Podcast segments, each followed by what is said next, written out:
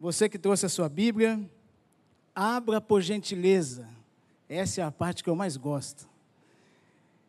Evangelho segundo escreveu Mateus, capítulo de número 12.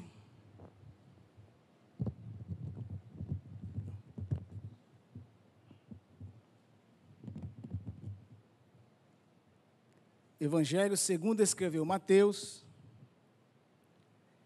capítulo de número 12.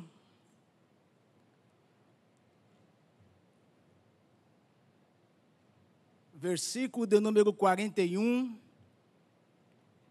e versículo de número 42. Estou usando aqui a tradução Nova Almeida atualizada. Quem encontrou, diga amém está escrito assim: Ninivitas se levantarão do juízo com esta geração e a condenarão, porque se arrependeram com a pregação de Jonas. E aqui está quem é maior do que Jonas. Verso 42 a rainha do sul se levantará no juízo com esta geração e a condenará, porque veio dos confins da terra para ouvir a sabedoria de Salomão. Jesus falando, e aqui está quem é maior do que Salomão. Vamos orar, meus irmãos? Pai querido, mais uma vez nós queremos agradecer ao Senhor pelo privilégio e pela honra de estar aqui com os meus irmãos e desta feita, Senhor, para expressar um texto da tua palavra. Que o teu Espírito Santo nos conduza na exposição desse texto, que os nossos corações e mentes possam estar abertos para absorver aquilo que o Senhor tem para falar conosco aqui essa noite. É o que nós te pedimos e te agradecemos em nome de Jesus. Meus queridos irmãos, queridos ouvintes do YouTube, baseado nesses dois versículos que agora acabamos de fazer uso, eu gostaria de transmitir uma mensagem para a igreja nessa noite sobre esse tema. Jesus o maior dos maiores. Jesus, o maior dos maiores.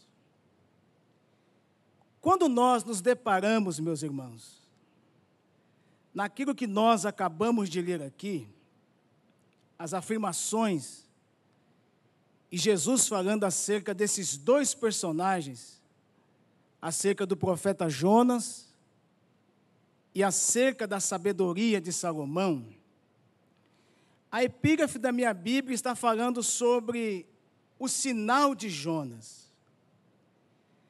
Essa narrativa bíblica, meus irmãos, ela está registrada no Evangelho de Mateus, no Evangelho de Marcos e no Evangelho de Lucas.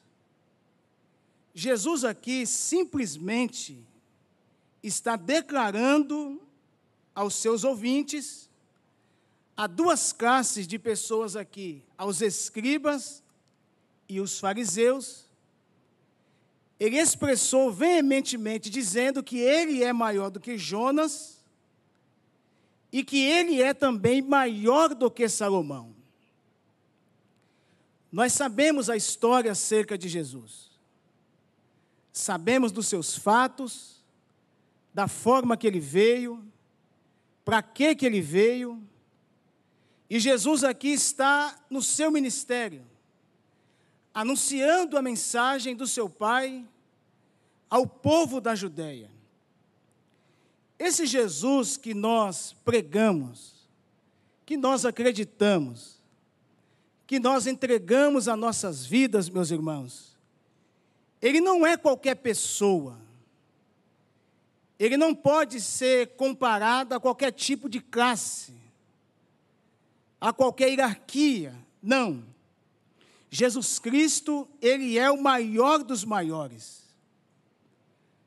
O Jesus da Bíblia, o Jesus que eu acredito, o Jesus que você acredita, ele é o Jesus que ele foi maior do que todos os patriarcas do Antigo Testamento. Ponto importante. Esse Jesus, ele é maior do que todos os profetas do Antigo Testamento. Todos os profetas menores e todos os profetas maiores também. Esse Jesus a qual nós estamos falando aqui essa noite, ele é maior do que todos os monarcas. Ele é maior do que todos os sábios que pisou sobre essa terra. Ele é maior do que todos os filósofos. Ele é maior do que todos os cientistas. E ele é maior do que qualquer outro ser humano que já nasceu ou ainda vai nascer sobre essa terra. Não existe uma pessoa mais peculiar na história da humanidade do que esse Jesus que a Bíblia chama que ele é o Filho do Deus vivo. Jesus, em mais uma empreitada no seu ministério, a Bíblia diz, meus irmãos, no verso de número 38, Acompanhe comigo, se puder colocar no telão também ajuda. Então alguns dos escribas e fariseus disseram a Jesus: Mestre, com M maiúsculo, até aqui, tudo bem. Quisermos ver algum sinal feito pelo Senhor. Então vamos lá, meus irmãos. A primeira expressão que eu vejo aqui correta essa turma dessa religião chamar Jesus de mestre. Não chamou Jesus com mestre com M minúsculo, com M maiúsculo. Reconheceu Jesus como mestre, ponto positivo. Mas o ponto negativo que eu vejo no versículo número 38 é ele chamar Jesus de Senhor com S minúsculo. Os irmãos conseguem entender aqui a lógica da, do texto que está sendo corrido? Mestre por ensinar. Mestre porque ele é a personificação da sabedoria. Mestre porque ele é o Logos de Deus. Mestre porque ele é a palavra encarnada na terra. E Senhor só pode ser Senhor de alguém aquele que reconhece o Senhor como seu único e suficiente Salvador. Então eles reconhecem Jesus como mestre mas negligencia o senhorio da pessoa bendita de Jesus. Pontos que eu gostaria de apresentar para a igreja aqui essa noite. Quem são os escribas que fazem essa pergunta para Jesus acerca do sinal que eles pedem para o Senhor? Quem é os escribas? Os escribas, meus irmãos, são doutores da lei, que ensinam as leis. Esses homens conhecem o Antigo Testamento, a Torá, a lei de Moisés, como ninguém. Qual é a forma que se empregava acerca do conhecimento que esses escribas atuavam nos dias de Jesus? Eles empenhavam-se no estudo e interpretação da lei, tanto civil como religiosa, e nos pormenores de sua aplicação na vida prática as decisões das, dos grandes escribas constituíam na lei oral ou a tradição. Ponto B. Dedicavam-se ao estudo das Escrituras, em geral sobre os assuntos históricos e doutrinais. Olha a classe que Jesus está lidando aqui. Os camaradas conheciam de leis, estudavam sobre as leis, conheciam o fundo histórico, as doutrinas, e eles ocupavam as cadeiras de ensino que ministravam um grupo de discípulos. Eles eram destacados na escola a qual eles ensinavam a lei de Moisés. Então, esses homens aqui, meus irmãos, não são homens leigos. São homens peritos no que diz respeito à Escritura, no que diz respeito à lei de Moisés. Uma coisa é reconhecer Jesus como mestre, que ele é mestre, mas outra coisa é reconhecer, ler a Escritura, porque a Escritura começa em Cristo e finda em Cristo.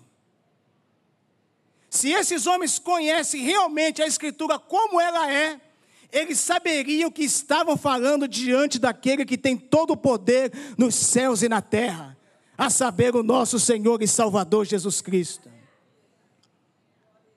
Então, Jesus, meus irmãos, ele sabia lidar com pessoas simples, com pessoas do cotidiano, com pescadores, e Jesus também sabia lidar com essa classe erudita da sua época uma religião muito perigosa. Qual é o segundo grupo que faz a pergunta para Jesus aqui? Os fariseus. Quem é essa turma? Eles são o quê? No hebraico significa separado. Nome de umas três principais seitas judias, como os saduceus e os essênios. O que era os fariseus? Era uma seita mais segura da religião judia Olha o que Paulo fala acerca disso. Paulo também, ele foi um fariseu. Bota para mim no telão, por gentileza, livro de Atos dos Apóstolos, capítulo 26, versículo 5. Olha o que está escrito. Pois, na verdade, eu era conhecido deles desde o princípio, se assim o quiseram testemunhar, porque na condição de fariseu, disse Paulo, vivi conforme o partido mais rigoroso da nação, da nossa religião então, das três religiões que tinham, o farisaísmo era a mais perigosa que tinha. E Jesus teve alguns embates com essa turma durante o seu ministério. Acompanhe o texto, meus irmãos. Jesus está no auge do seu ministério. Jesus está pregando. Jesus fala, meus irmãos, acerca da árvore dos seus frutos. Jesus cura um homem de uma mão ressequida. Jesus, ele expulsa o demônio aquele que ele é conhecido, o pessoal fala que ele expulsa os demônios no nome de Beuzebu. Jesus prega nas cidades, João Batista dá testemunho de Jesus, e de repente esses homens chegam diante do mestre e falam: Olha, nós quisermos ver da tua parte algum sinal. Como o nosso Jesus, ele é aquele que responde a pergunta do ser humano, olha o que diz o versículo número 39. Mas ele respondeu: uma geração perversa e adúltera pede um sinal, mas nenhum sinal lhe será dado senão do profeta Jonas. Olhe bem para mim aqui, meus irmãos. Como é que Jesus usa essa expressão para um povo que conhecia a Escritura na palma de sua mão? Eu posso ser doutorado na Escritura. Advogado, ele estuda sobre leis, Juiz, ele estuda sobre lei, conhece, é mestre na lei, mas não conhece o dono da lei. Jesus chama aquela a sua geração de copistas, de doutores da lei, como uma geração perversa e adúltera. Porque essa turma aqui aplicava algo pesado para o povo, mas eles mesmos não cumpriam o que Jesus pedia para eles fazerem. Jesus falou: essa geração está me pedindo um sinal, mas não lhe será dado o sinal senão o do profeta Jonas. Verso 40. Porque assim como Jonas esteve três dias e três noites no ventre do grande peixe, assim o filho do homem estará três dias e três noites no coração da terra. Falando o quê? Acerca da sua morte e da sua ressurreição. Aí Jesus cita o primeiro personagem. Verso 41: Ninivitas se levantarão do juízo com essa geração e a condenarão, porque se arrependeram com a pregação de Jonas. Vocês estão pedindo um sinal para mim, mas vocês nem sabem com quem vocês estão falando. O que está falando com vocês é maior do que Jonas. Por que, que eu entreguei minha vida a Jesus? Por que, que você entregou sua vida a Jesus? Porque Jesus é o maior da história. Jesus não fica em segundo plano.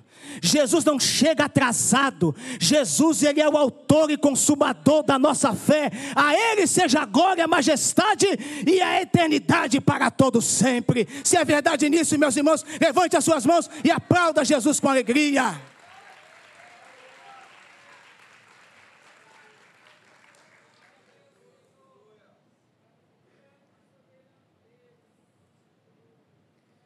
O nosso Jesus, meus irmãos, ele é o Jesus que é superior a todos os homens. Escute isso aqui. Um dos, ensinos, um dos ensinos mais perniciosos que os religiosos do nosso tempo estão disseminando entre as pessoas em nossos dias é o que afirma que Jesus foi apenas um grande líder religioso. Estou aprendendo isso lá na faculdade. Líder legal, um grande profeta, ou mesmo um grande avatar como Buda, como Confúcio, como Maomé, Zoroastro e tantos outros líderes que destacam na nossa história. Jesus Cristo não pode ser comparado com outras pessoas. O nosso Jesus, ele é o incomparável.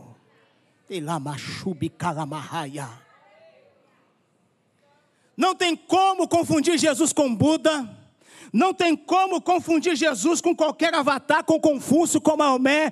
O nosso Cristo é maior do que qualquer religião que esse mundo já viu ou vai ver ainda. Ele é o único na história que venceu a morte e que um dia vai vir arrebatar a sua igreja para ir morar com ele nas alturas. Bendito seja o nome de Jesus. Aleluia. Aleluia! Jesus é o incomparável. Ele está tão acima dos homens como os céus estão bem acima da terra. Olha o que Mateus diz, Mateus capítulo 12, versículo 6. Jesus disse: Aqui está quem é maior do que o tempo. Jesus Cristo é maior do que o tempo, Jesus Cristo é maior do que o céu, Jesus Cristo é maior do que a terra, Jesus Cristo é maior do que o mar, Jesus Cristo é maior do que o sol, Jesus Cristo é maior do que a lua, Jesus Cristo é maior do que os planetas, Jesus Cristo é maior do que qualquer outra estrutura humana, não tem Deus como nosso Deus, o teu Deus é maior do que qualquer outra coisa que esse mundo ainda há de ver.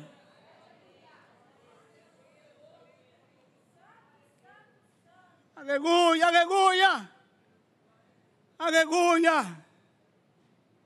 Por que, que ele é maior? Porque ele é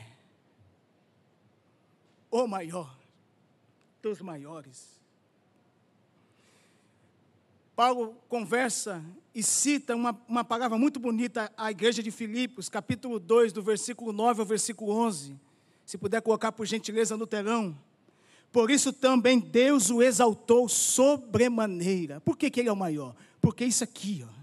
Ele deu um nome que está acima de todos os nomes. Para que o quê? Para que o nome de Jesus se dobre todo o joelho, não só nos céus, mas na terra e debaixo da terra, e toda língua confesse que Jesus Cristo é o Senhor, para a glória de Deus Pai. Nós estamos vivendo momentos, meus irmãos, os últimos dias da igreja aqui nessa terra. Quem saiba, nós não poderemos nem romper o ano 2024. Parece que eu estou vendo o anjo com a trombeta. Jesus está vindo para arrebatar a sua igreja. Todo aquele que lavaram as suas vestiduras do sangue do Cordeiro. E a igreja de Jesus disse: Maranata Maranata, a hora vem, Senhor Jesus. Aleluia, aleluia, aleluia, aleluia, aleluia. Aleluia! Vai chegar um dia, meus irmãos, que todo joelho vai se dobrar. Vai chegar um dia que toda língua vai confessar que Jesus Cristo é o Senhor para a glória de Deus Pai. Tem muitos senhores nesse mundo a qual nós vivemos. Muita riqueza, muitos prodígios, meus irmãos.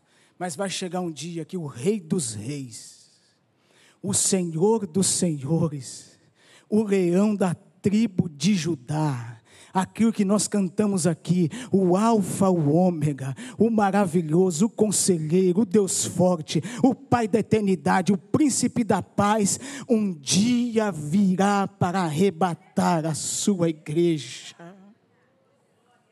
Aleluia. Jesus, o maior dos maiores.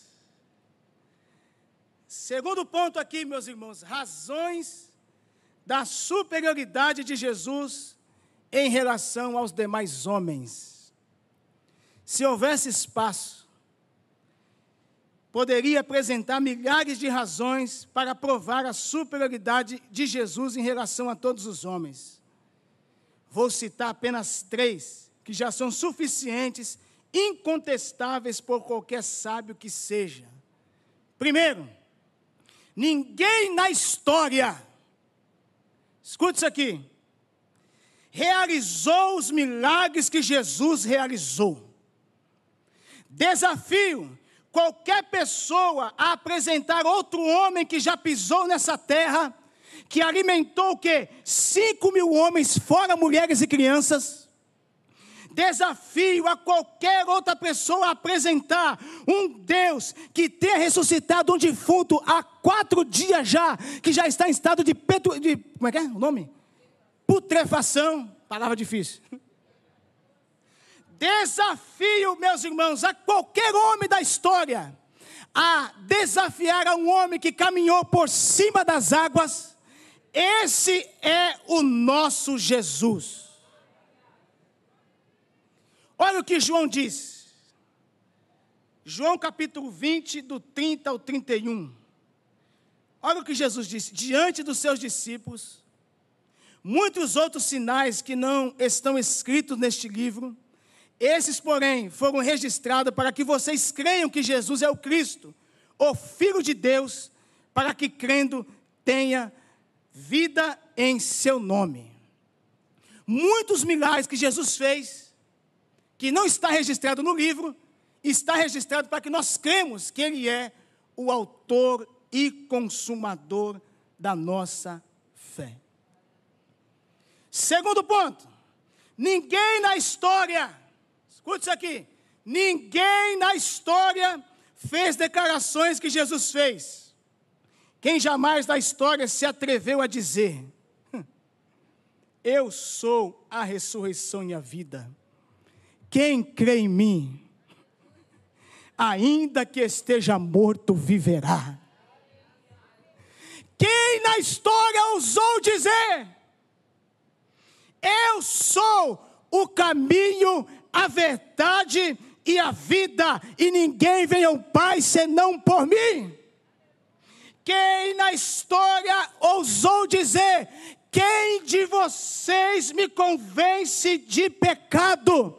Quem na história ousou dizer: Eu sou o pão da vida? Quem na história ousou dizer: Aleluia? Jesus disse mais uma vez: Em verdade, em verdade vos digo: Eu sou a porta das ovelhas. Quem na história usou a dizer: Eu sou o bom pastor, o bom pastor dá vida pelas suas ovelhas. Quem na história usou dizer: Eu sou a videira verdadeira e o meu pai é o lavrador. Eu quero ver na história da humanidade quem tem esse poder e essa autoridade que Jesus tem para falar com a, tanta ousadia e contundência acerca dele mesmo. Quem aí, meus irmãos? Pensa aí num homem grande aqui, nesses dias a qual nós vivemos. Essa turma da Arábia Saudita, Estados Unidos da América, Ucrânia, Rússia, China. Não tem autoridade maior do que a autoridade do nosso Jesus. Não tem governo maior do que o governo do nosso Jesus. Não tem médico melhor do que o nosso médico Jesus. Não tem aquele que abre a porta como aquele que diz: Eu sou a porta. Aquele que entrar por mim, ele vai entrar, vai encontrar vida, ele vai sair, vai entrar e vai achar pastagem. Quem, meus irmãos, dentre nós, tem essa autonomia e essa autoridade? Terceiro ponto: ninguém exerceu tanta influência no mundo como Jesus Cristo. Esses dias eu estava lá estudando sobre a história da, do urbanismo, da arquitetura, da arquitetura em si. Querido professor estadelaico, né? Falando sobre a história da arquitetura, pega desde a época do Egito lá, até antes. E ele citou vários argumentos e esqueceu de citar o nome de Jesus, mas está lá registrado. Cita correndo, fala de tantos homens que mudaram a história do mundo da arquitetura, só que quando você lê a história, não tem como relacionar a história da humanidade sem Jesus. É antes de Cristo e depois de Cristo. Omitir da história seria como omitir da astronomia das estrelas ou das botânicas flores. A pessoa de Jesus Cristo não somente está firmemente engastada na história da humanidade, e gravada nas páginas abertas das Escrituras Sagradas, mas também é experimentavelmente materializada nas vidas de bilhões de crentes e entrelaçada no tecido de toda a civilização e de toda a civilização cristã digna desse nome. Esse é o nosso Jesus. Concluindo aqui a minha fala, meus irmãos, para a igreja aqui essa noite. Jesus Cristo, Ele é o maior dos maiorais. Ele é maior do que todos os homens que já pisaram sobre essa terra. Hebreus capítulo 13, versículo 8. Jesus Cristo é o mesmo ontem, hoje e eternamente. Você pode aplaudir a Jesus por isso, meus irmãos?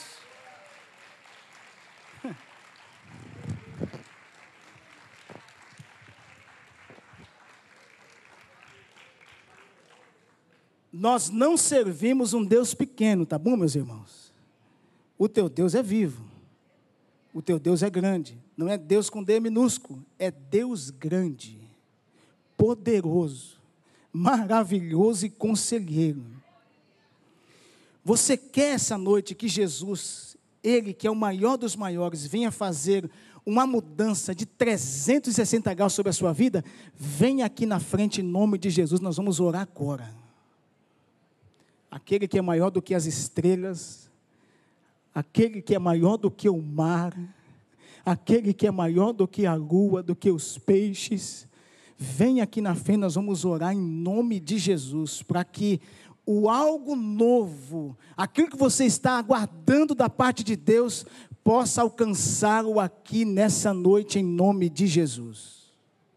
Pastor, entrei por essas portas, estou com algum problema sobre a minha vida se é financeiro, se é na área da saúde, se é na área sentimental, venha aqui na frente em nome de Jesus. Vem aqui, minha esposa, vem fazer essa oração. Louvado seja o nome do Senhor.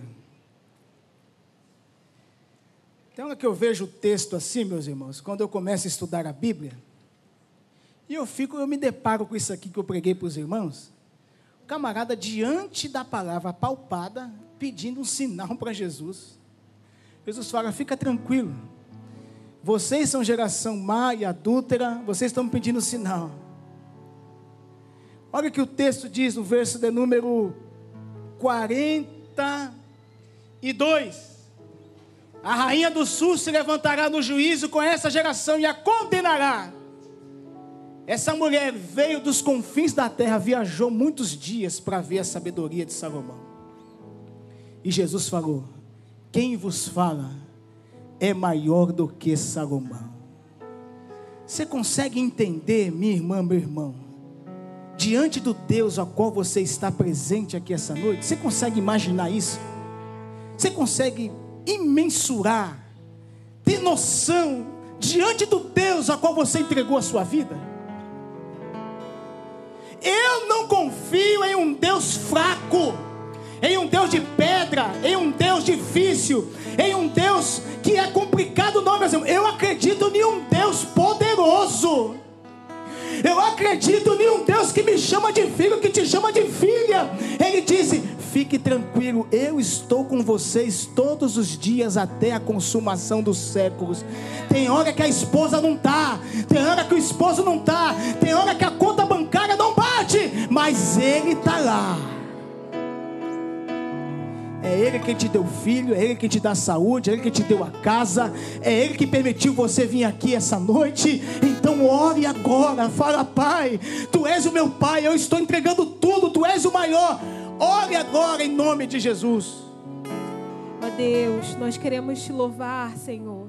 Nós queremos te bendizer. Senhor Deus, nós queremos te agradecer, Senhor Deus, por todos os benefícios que o Senhor tem feito a nós. Senhor Deus, obrigada, Senhor Deus, porque aqui nós reconhecemos que Tu és o Senhor, Deus, maior dos maiores, Senhor. Obrigada, Senhor porque no nosso coração o Senhor tem plenitude.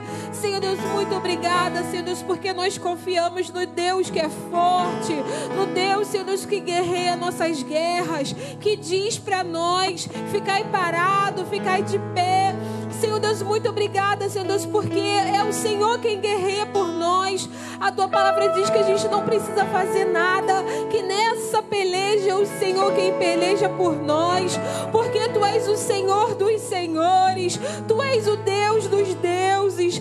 Senhor Deus, e nesta noite nós queremos te louvar. Senhor Deus, nesta noite nós queremos te bendizer. Senhor Deus, e reconhecer, ó Deus, que só tu tens este poder, Senhor. Só o Senhor tem o poder.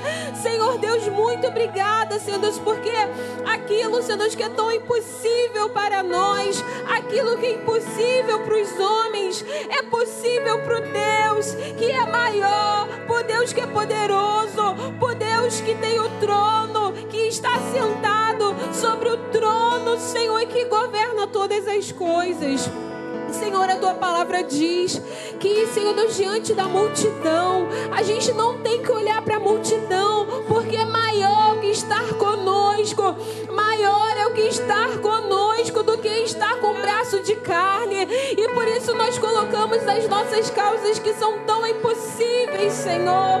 Pai, nós colocamos essa cura que é necessária, Senhor Deus, nossos irmãos, colocamos, Senhor Deus, as portas que precisam serem abertas, Senhor. A salvação dos nossos familiares que têm um coração tão duro, Senhor. Deus, nós colocamos, Senhor Deus, a mudança de história. Senhor Deus, nós colocamos aquele, Senhor Deus, que tem o sonho de casar e que está tão difícil, mas Tu és o Deus que dá noivo, que